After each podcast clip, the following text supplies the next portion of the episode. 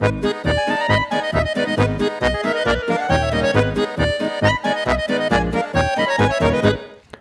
und herzlich willkommen zu Endleast. Heute habe ich mal euch eine etwas andere Geschichte mitgebracht. Und zwar kein Buch, sondern eine Graphic Novel. Und zwar Unfollow von Jukka Jüliger. Das Ganze erschien im Juni 2020 bei Reprodukt. Das, die Graphic Novel muss ich eigentlich richtigerweise sagen, entschuldigt, wenn ich mich verspreche, das ist jetzt auch erst mal für mich, dass ich eine rezensiere oder bespreche. Rezension ist das ja nicht wirklich. Ähm, dreht es sich um einen Jungen, der ohne Namen erstmal aufwächst. Beziehungsweise er wird schon einen Namen haben, aber wird die ganze Zeit nicht genannt.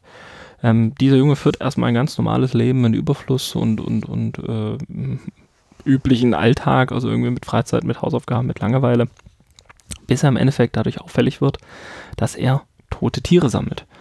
Und das Buch immer mal wieder auch, oder die Graphic Novel dann auch immer mal wieder darauf eingeht, dass es da um den Geruch geht, also im Endeffekt den süßlichen Geruch der Verwesung, die ihn an irgendetwas erinnert. Er kommt dann zum Psychologen, ist weiterhin auffällig ähm, und wird dann in, im Endeffekt in eine geschlossene psychiatrische Anstalt gesteckt, wo er zum ersten Mal seine ersten Follower im Endeffekt findet. Im klassischen Sinne. Ähm, er sammelt die Leute drum, erzählt ihnen von seinem süßen Geruch, erzählt ihnen von der Botschaft der Erde, ähm, was so ein bisschen auch das zentrale Thema des Ganzen ist. Sie sammeln dann mit ihm zusammen Vorräte und er bricht dann im Endeffekt auch aus stiehlt dabei Laptop und äh, Telefon der Leitung und zieht sich im Endeffekt zurück in die Natur. Nachdem die Suche dann nach ihm eingestellt wurde, ähm, fängt er an, verschiedene YouTube und, und vor allem auch Social Media Kanäle aufzubauen. Also hier haben wir dann auch diesen Aspekt drin, dass er auch unsere Kommunikation im Endeffekt mit kommentiert. Der, der Zeichner bzw. der Autor bzw. Earthboy, ähm, wie er sich dann ab diesem Zeitpunkt auch nennt, und er macht dann einen YouTube-Kanal, wo er im Endeffekt äh, so eine Art Survival-Geschichten aufmacht, wo er dann auch ähm, ja diverse ähm, Kleinigkeiten im Endeffekt erklärt und YouTube-Videos macht, wie man nachhaltig mit der Natur zusammenleben kann und sich darüber natürlich eine große, große Follower-Anzahl macht. Dann auch Filme über die Umweltverstörung macht, dann also zum Beispiel irgendwelche Überschwemmungen filmt oder ähm, filmt, wie Monokulturen sich drauf auswirken und so weiter nachdem er eine relativ große Followerschaft hat und dann natürlich dann auch gewisse Berühmtheit erlangt durch seine Tätigkeit, ähm, geht er wieder zurück in die Gesellschaft, trifft dort dann seine, seine, ja, mehr große Liebe, ähm, die ihm, oder beziehungsweise sie haben sich dann darüber kennengelernt, dass sie, dass sie ihm Programmieren beibringen will. Seine große Liebe selbst ist ein bisschen sehr, sehr schwer zu definieren, was sie dann eigentlich ist, beziehungsweise was sie nicht ist. Also von Coding Wunderkind über Model, über Pro-Gamerin, dann irgendwie Fashion Designerin, Lifestyle-YouTuberin, Architektin und so guter Letzt noch Installationskünstlerin, hat sie irgendwie alles gemacht. Ähm, sie ist dann auch auf jeden Fall auch politisch aktiv. Also man sieht in einem Bild dann, wie sie irgendwie vor so einem großen Braunbohle, Braunkohlebagger sitzt und dort im Endeffekt einen Baum beschützt. Ähm, Hambacher, Hambacher Forst lässt grüßen an dieser Stelle. Äh, es wird auch ein bisschen auf ihre Geschichte natürlich eingegangen. Die beiden treffen sich dann irgendwann mal und ähm, nennen es dann einfach mal, also wird es ein Buch genannt, sie verschmelzen sofort. Ähm, hint, hint. Äh, da geht es aber eigentlich gar nicht in dem Buch drin. Also ähm, Erstboy geht, äh, lebt da mit ihr zusammen, hat zum ersten Mal sowas wie einen Alltag und fängt dann an, eine Art Meditations-App zu installieren, wo auch keiner der Experten so recht ähm, versteht, was denn eigentlich die, die Essenz dahinter ist, also warum die App eigentlich funktioniert. Immer mehr Menschen hören sich's an, immer mehr Menschen sehen sich dann auch äh, danach im Einklang mit der Natur zu leben. Er geht dann in einen alten hm, ja, Freizeitpark im Endeffekt zurück und fängt dann dort auf eine Exklave, Kommune, mir fehlt ein bisschen das Wort, es genau zu nennen, was er da macht, aufzubauen, das er einfach nur Erde nennt. Er lädt dann auch seine Follower ein, lädt dann auch berühmte andere YouTuber ein, weil er weiß, das sind die Multiplikatoren. Ähm, also Instagram und so weiter ist natürlich immer wieder ein Thema, Twitter. Und ähm, er baut dort im Endeffekt so eine nachhaltige Enklave auf. Also es geht wirklich darum, in in einem Punkt zu leben äh, oder in einem Ort zu leben, der nachhaltig ist, der die Natur nicht schadet, der der Natur nicht schadet.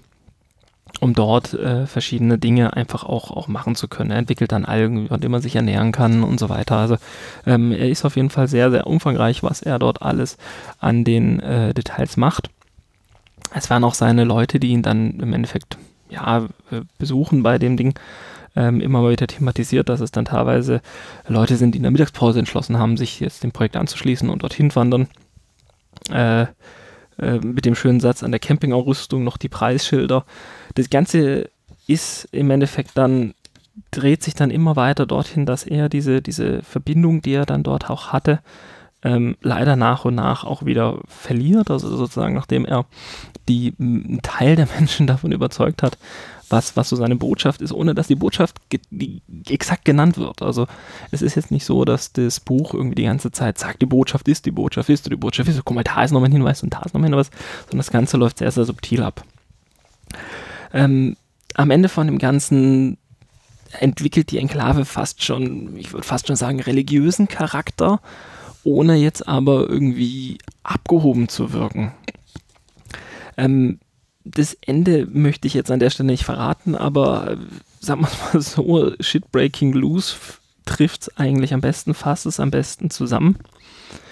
Ähm, von den Zeichnungen her, die sind häufig von der Farbgebung her so eine Farbe, vielleicht zwei, manchmal auch drei Farben drin. Häufig sind aber auch einfach durch, durch Weglassen von Farben gearbeitet. Also Schattierungen, die zum Beispiel dadurch gemacht werden, dass der Vordergrund einfach weiß gelassen wird und der Hintergrund dann ähm, leichte Farben hat. Es gibt Bilder, die im Endeffekt einfach nur eine Totale von der Stadt zeigen. Also wo es dann gerade zum Beispiel im Kapitel Erinnerung an den Menschen geht, wo dann einfach nur die Stadt gezeigt wird. Was natürlich sehr, sehr wirkmächtig ist. Also man kann sich das fast schon vorstellen wie ein richtiges Buch, äh, Entschuldigung, wie ein richtiger Film. Es ist natürlich ein Buch, ähm, wo dann die Szenen sozusagen einleitend gemacht werden, die weiten Panoramen, die dann einfach nur gezeigt werden.